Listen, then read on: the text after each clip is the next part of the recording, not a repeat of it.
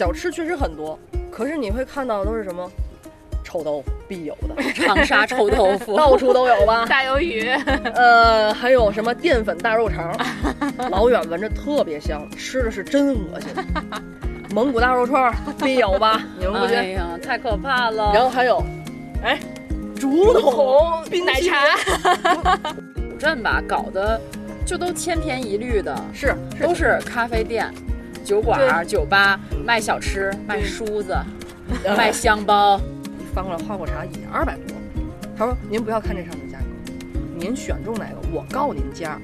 嗯，我说怎么还有这样的呢？首先他不明码标价，就让我感觉很难受。嗯，我说你这花果茶多少钱？一百五吧，给您。我说那我走。我刚一站起来，一百吧，要不然给您。我在你这买马桶呢，这么跟我划价。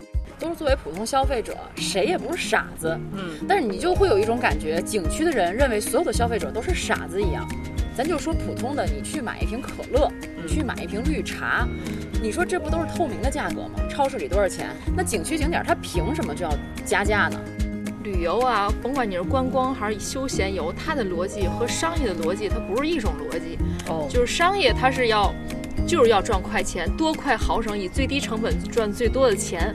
但是旅游你是要深度游览、放松、融入当地的民情，然后这种当地的氛围，然后你才有所收获，这是另外一种逻辑。这赏花季全国各地千篇一律，一定我相信听友们听到这期节目的听友们，你们请把这个评论打到公屏上。